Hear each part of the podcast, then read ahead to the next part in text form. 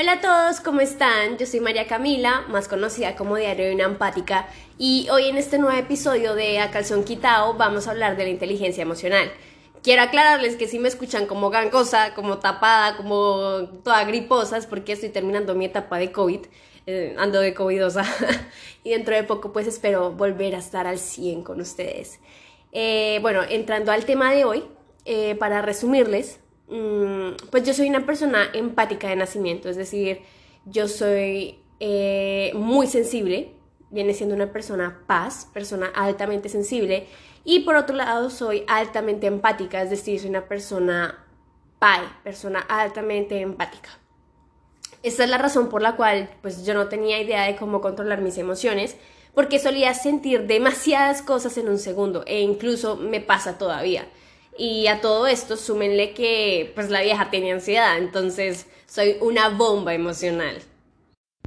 Al pasar de los años me fui informando y me fui educando acerca de la inteligencia emocional. Todavía lo estoy haciendo porque esto es un esto es un aprendizaje continuo, ¿no? No es como que, ay, ya me leí un libro, entonces ya, ya me las sé todas, no, amigo, eso no pasa, ojalá, pero no, siempre hay desequilibrios, esto es como una montaña rusa y hay que informarse todo el tiempo para saber cómo debes actuar en cada situación que se te presente en la vida.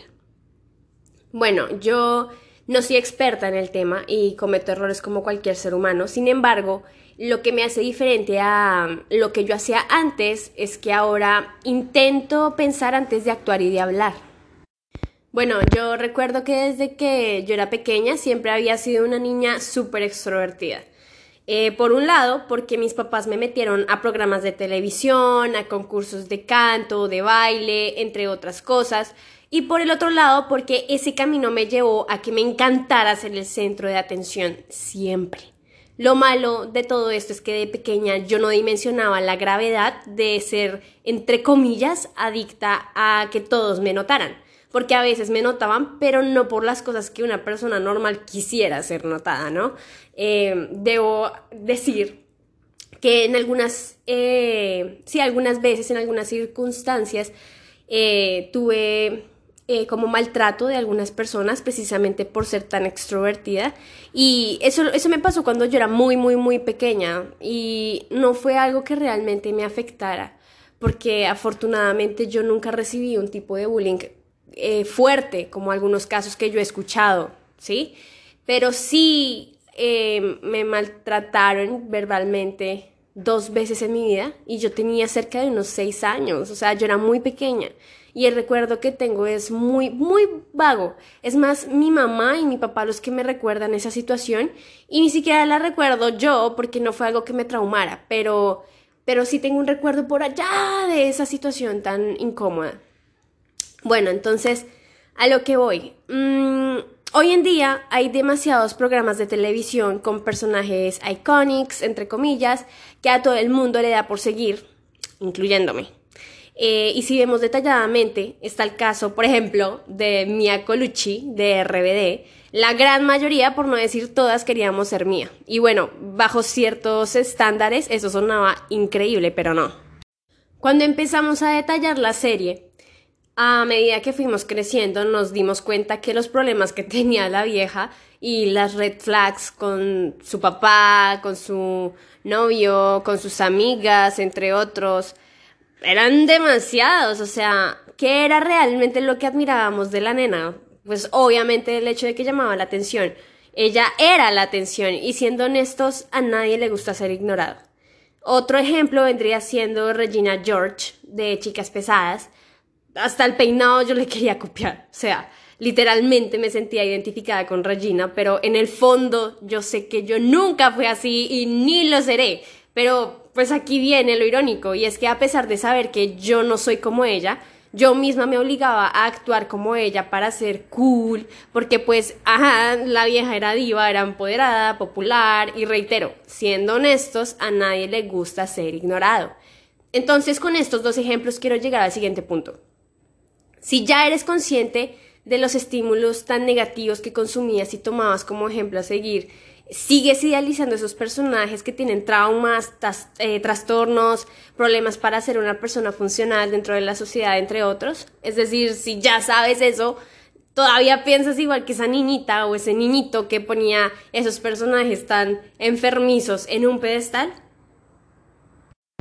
Entonces, si ya te diste cuenta, todo bien, todo bonito, lo correcto ahora es sanar. Sanar y limpiar tu mente y tu corazón, porque estás copiando no solamente patrones negativos de las personas, sino que además estás copiándolo de personas de ciencia ficción. O sea, todo bien en casa. Y si por otro lado no te has dado cuenta, pues peor aún, porque tienes un desequilibrio emocional muy denso que hay que trabajar desde ya, porque nunca es tarde para ser una mejor persona. Primero por nosotros mismos y segundo por los demás. Entonces, mm, vamos a hablar de lo primero. ¿Qué es la inteligencia emocional? Bueno, según el tío Google, la inteligencia emocional se define como un conjunto de habilidades que una persona adquiere por nacimiento o aprende, como es nuestro caso, durante su vida, donde destaca la empatía, la motivación de uno mismo, el autocontrol, el entusiasmo y el manejo de las emociones, etc. Entonces, hoy te voy a enseñar algunos pasos para mejorar el control de tus emociones y un poco de información que también va a ser muy necesaria. Bueno amigos, acá yo no les puedo poner imágenes porque es un podcast, entonces voy a darles la información y si ustedes gustan pueden buscar imágenes para entender un poco de lo que voy a decir en este momento. Eh, la inteligencia emocional propone poder llevar nuestras emociones desde el cerebro olímpico hacia el neocórtex, para poder llevarlas em, todas estas emociones desde un cerebro emocional hacia un cerebro racional y así vamos a poder reflexionar el tipo de respuesta que vamos a dar, ¿ok? Entonces tenemos varias divisiones por donde estas emociones están pasando para llegar como a una respuesta acertada, ¿sí? Eh, quiero recalcar que no existen emociones buenas o malas, las emociones solamente son, es decir, están y debemos trabajar sobre las emociones, pero ninguna es positiva o negativa, solamente digámoslo, como para que lo entendamos todos un poco más, son unas como más densas y otras más altas en tema de vibración, ¿sí? Entonces, una vez que estas emociones aparecen, eh, debemos reflexionar sobre ellas y pensar en el tipo de respuesta que yo quiero dar para no ir a cagarla y lastimar a las personas o luego decir mierda. Yo por qué dije esto, yo por qué hablé así, yo por qué lastimé. Gente, lo que uno dice queda. Vean, cuando uno le pega una trompada a una persona, vale, listo, le dolió, pobrecito, va a la clínica que lo sanen, sí, ya. Se le quita. Queda berraco, pero se le quita. Ahora, vaya y dígale a una persona que es bruta, que es imbécil, que no sirve para un carajo, que se muera, que esas cosas quedan marcadas. ¿Qué necesidad hay de lastimar otro corazón? Vea, usted puede estar muy emberracado Usted puede estar bravo, pero que está que le dice hasta la que le echa la madre. Aguántese y no lastime a la gente. El silencio dice más que hablar como un burro y escupir veneno. ¿Qué necesidad hay de lastimar otro corazón? A usted le pueden estar diciendo lo que sea, pero si usted es inteligente, emocionalmente, no va a responder igual. Y eso le duele más a las personas, ser ignoradas. Ok, entonces, para manejar nuestras emociones debemos tener claro el tiempo. Estas emociones tienen una duración aproximada de 90 segundos. ¿Qué nos da a entender esto? Que nada es eterno, o sea que podemos estar tranquilos. No vamos a estar tristes toda la vida o de mal genio toda la vida. Nada es eterno. Y estas emociones tienen una duración aproximada de 1 minuto y 30 segundos en nuestro organismo. Por eso, cuanto más practicamos la inteligencia emocional, más fácil nos es entender lo que sentimos para poder solucionar y no mantenernos en un estado emocional largo que nos dificulte volver a la normalidad y nos afecte físicamente.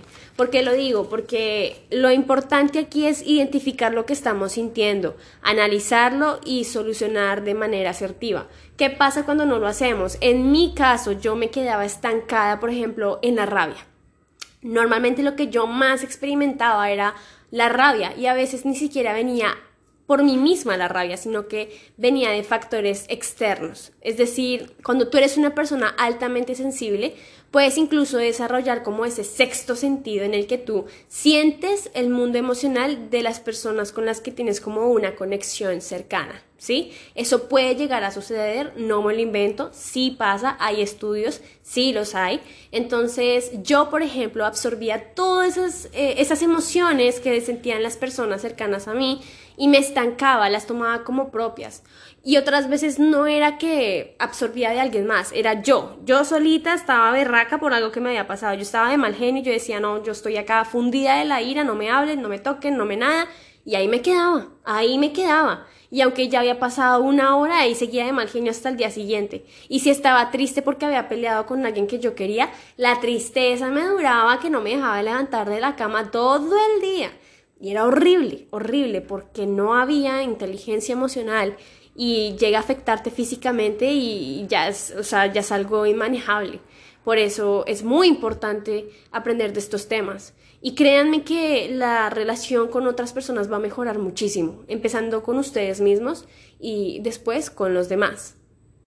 Alguna vez, muy probablemente, les han dicho que uno se enamora eh, con el corazón o uno se enamora con el cerebro, pero nunca mezcla ambas cosas. Eso no es verdad, eso no es verdad. ¿Por qué?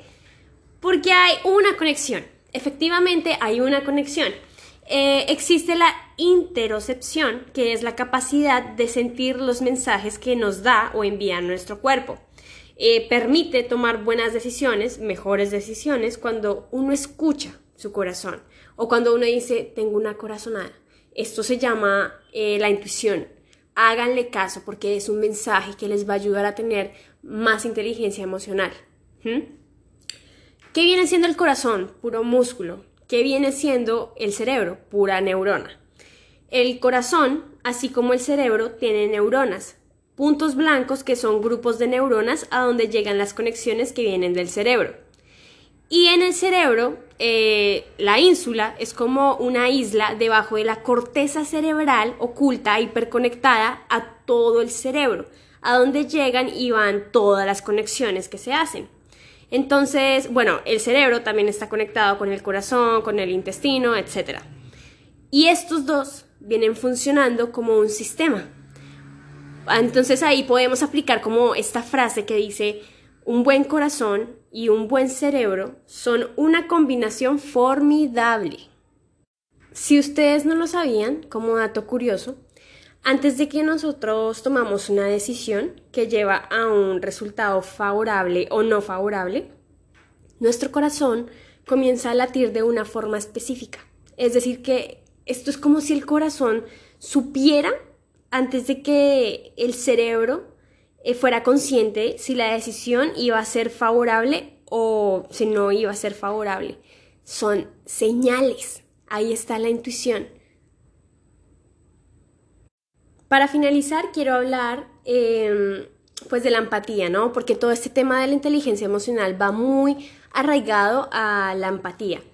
Todo esto se trata de encontrar un equilibrio entre aquello que yo quiero decir, pero al mismo tiempo que respeto las ideas de los demás. Entonces la asertividad de mi respuesta se mezcla con la empatía y la empatía es la habilidad de ponernos en los zapatos de los demás. La empatía implica respeto y solamente a través de la empatía y del respeto la sociedad va a mejorar sus canales de comunicación para encontrar como esa armonía que tan desesperadamente hemos estado buscando por el mundo y esto nos permitirá ser felices con nosotros mismos y con los demás. A través de la inteligencia emocional yo entendí la importancia de identificar si eres controlado por tu carácter o por tu temperamento. Y ese es el tema del que voy a hablar en mi próximo video, porque ah, con todo este estudio que yo he venido realizando durante aproximadamente unos tres años que empecé a ponerlo en práctica, Entendí que la vida es casi tan corta como una emoción y vale la pena sentir y vivir cada emoción con inteligencia. Entonces, nada, les agradezco mucho que hayan estado aquí en mi podcast, que me hayan regalado parte de su tiempo para aprender, para escuchar y espero que puedan compartir toda esta información con sus seres queridos, con sus amigos, con alguien que lo necesite. Recuerden que pueden copiar el link en la biografía y los espero para el próximo episodio.